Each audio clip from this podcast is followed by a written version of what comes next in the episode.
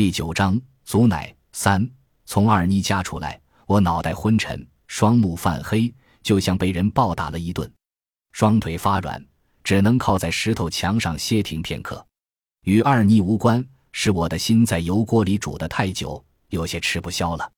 然后我伸展手掌，并往眼前凑凑，似乎看不清楚。那是一枚二分的铜币，二妮丢给我的。她举得高高的，迟迟不肯落下，而我就像一条饿极了的狗，明知那是块没有肉的骨头，仍眼巴巴地盯着。对，只是盯着，我没打算接的。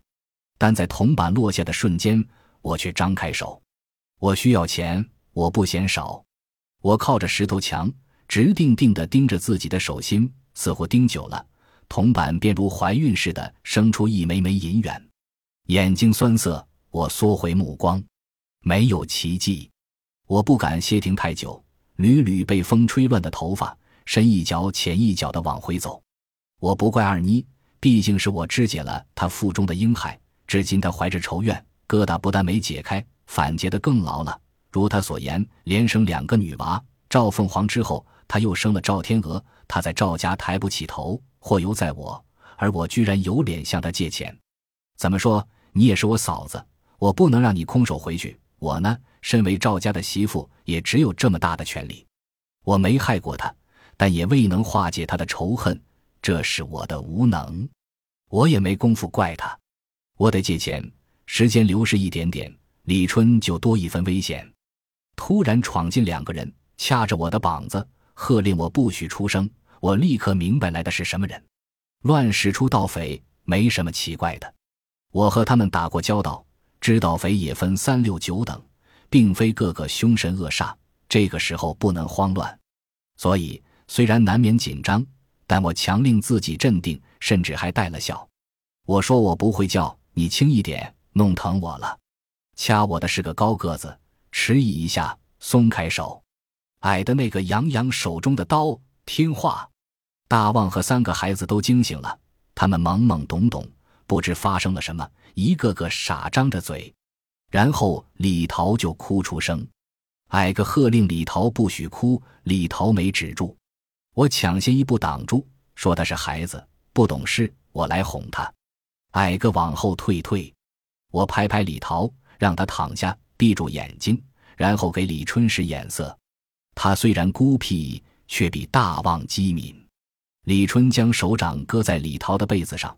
我转身对站在当地的两人说：“我拿上包袱就和你们走。”矮个一晃，刀在空中划了一个圈。我们不找你接生钱，把钱拿出来，我们就走。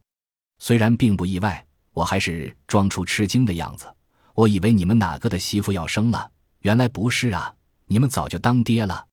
矮个喝令：“少废话，赶紧把钱拿出来！”我陪着笑脸：“我一个接生婆，挣些喜费不够糊口的。”你们没打探好，找错人了。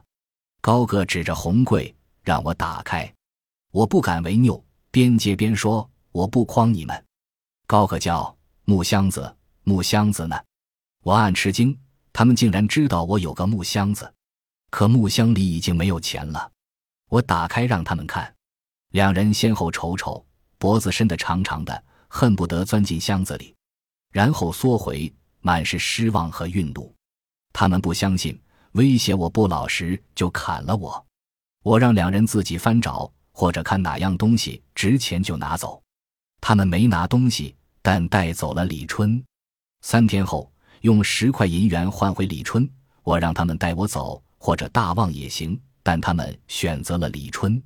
公爹和大旺在家等消息，瞅我的脸色，公爹就知道我白跑了。原本他要去的，我没让。公爹从来没说过我重话，此时抱怨道：“我去就对了。”我说：“二妮不是不借，他是做不了主。”可公爹还是决定跑一趟，我养他一场，不信他不认我。我没有拦，劝他别急。公爹说：“孙子要紧，你别操心我。”暮色如柴垛一样码满院子，我正要打发大旺去看看，公爹回来了，进门先给自己一掌，大梅。这个闺女白养了，爹对不住你。我忙说：“爹可别这么说，二妮也有难处，她不当家，自己花钱也得看赵家人脸色。公爹叹息一声，从袖筒摸出两块五角的银币。若不是他追上来塞给我，我就和他断绝关系了。我说：“他到底是李春的姑姑，也急呢。”公爹忧心忡忡：“差的太多了，怎么办啊？把地卖了吧。”我说：“那几亩地又能值多少？再说也来不及。”公爹扫扫大望，目光落到我身上：“李贵在就好了，好歹有个商量的人。”我说：“我去钱家试试。”公爹眼里闪过一线亮，虚弱缥缈，犹疑着：“我和你去。”我说：“不用。”公爹叮嘱我：“只要钱家肯借，什么条件都答应。”我点点头。事实上，找李二妮借贷钱，我已经去过钱家一趟。钱广万去张北县城了，家人不知他什么时候回来。晚上我又扑了空。次日一早，我就在钱家门口候着。中午时分。终于等见钱广万，没费太大的周折。两个时辰后，我立字画押拿到了钱。在宋庄，钱广万的口碑还是不错的。我和他同受匪害，他挺同情我。当然，他相信我能还上他，这也是重要的原因。而且他的三姨太又怀孕了，我隔一阵就去给他检查。因为这层关系，他对我还算尊重。说实话，我并没有把握。所以离开钱家时，我的腿因为惊喜还有即将见到李春的急切，飘摆如风中柳枝，几次差点歪倒。起初觉得时间比风刀还快，戳心剜肉；攥了钱，时间突然慢了，就像奄奄一息的老牛，无论怎么抽打也不肯快走一步。又隔了一日，在脑包山西北的昆虫坡，我赎回了李春。我比约定时间早到一个时辰。虽然十块银元对我是不小的债务，但只要李春安然无恙就好。春儿，他们打你没有？我没看到李春有伤，可仍然担心。李春摇头，虽然只有十一岁，他已经蹿得牛犊子高了。给你吃饭了。李春点头，顿了一下，我又问，小心翼翼地，还能记得那个地方吗？藏你的地方。李春又摇头。我急了，春儿啊！给娘说句话，李春这才张开嘴，不记得了。一间空房，我松口气，别害怕，都过去了。李春说不怕，我没有报官，担心事情变得复杂。公爹也是这个意思，破财免灾，这老旧的生存之道并不过时。李春平安归来后，我仍没有去官府举报的打算。然而，这并不代表我没有疑虑。那两人竟然知道柜里有木箱，怎不令人起疑？除了大旺和三个孩子，看到那个箱子的只有黄师傅的儿子。这两个劫匪显然和黄师傅儿子有关系。如果报官，就算没有证据，或也能让他吃点苦头。他是软骨头，必定会招供。某一刻，我动了心思：他使坏，我也不能让他好过。但想起黄师傅。我把念头强压回去，若他坐牢，我会不安。虽然他罪有应得，我安慰自己，算是给黄师傅一个面子。只要他不再上门，就此勾销。李春完整归来，实在万幸，别的都在其次。李春的眉眼长开了，自然与大旺没有任何相像。大旺是方脸，下巴微凸；李春是长脸，下巴尖尖的。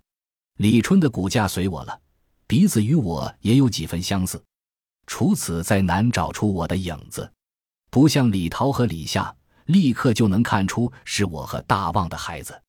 公爹和大旺对待三个孩子没有亲疏，眼神也无差别，我留心过这一点，我敢保证。至于刻薄的话，更是从来没说过。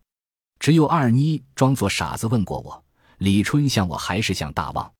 那是他带了赵凤凰回家的时候，我没回答。无论怎么答，都会掉进他的陷阱。只要公爹和大旺站在我这边，李二妮掀不起风浪。其实无需二妮提醒，李春日夜在身边，我怎么会忘了那个血淋淋的日子？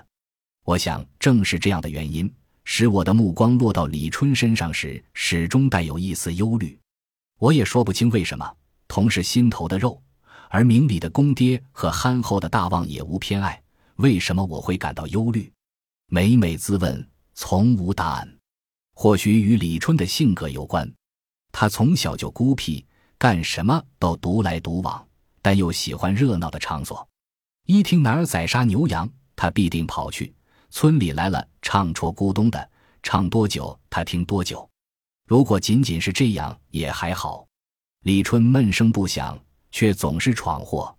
冬天下过大雪，一些孩子，当然也有大人，跑到野外套鸟，扫出一块空地，把缀满套子的木板埋入。撒几粒麦子当诱饵，套子需用马尾做成，结实，鸟又不容易发现。别人做套子不过揪拽几根马尾，而李春几乎把整个蚂蚁巴剪下来。马的主人找上门，李春死活不承认。是李桃告密，大旺从柴垛找见那一大团马尾，但李春仍咬定不是他藏的。那次我揍了他，大旺下不了手，还劝阻我。类似的货三两个月，李春就会制造一起。我发威基本没起什么作用，因为这些那个人那个杀死父亲又强暴了我的恶徒不止一次在我脑里闪现，我也不止一次的问自己：难道李春的行为和那个人有关系？我不信李春是我的儿子，可只要李春闯祸，我就不由自主的胡思乱想。这一劫之后，我对李春在忧虑之外多了几分内疚。小小年纪，承受了他不该承受的东西。他虽说没事，我还是担心。接连几天没让他往外跑。那天他说想出去转转，我让他带上李桃和李夏。李春皱眉，显然不乐意。特别是李桃，动不动就告状，而且什么都告。这性子可不像我，也不像大旺。我没有纵容李桃，但也没怎么说过他。他爱使小性。给他个冷脸，他一整天都气鼓鼓的，像揣了天大的冤屈。平时李春不灵也就罢了，但那几日李春尚处在观察期，李桃、李夏跟着总归好些，至少他不会轻易闯祸。没一会儿，李桃就跑回来，上气不接下气，满脸通红，目光却卷裹着愤怒和惊恐。我急问他出了什么事，他指着屋外，他，他。不知因为气喘而结巴，还是吓得不知怎么说了。我夺门跑出去，出院就看见不远处的李春和李夏，同时狗的惨叫撕拽着我的耳朵。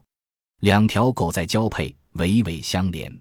我不知道李春是怎么把草绳捆结到两条狗中间的，绳子另一端在他手里。两条狗急于逃离，怎奈不能分开，而李春拽着绳子忽左忽右，两条狗痛苦的嚎叫。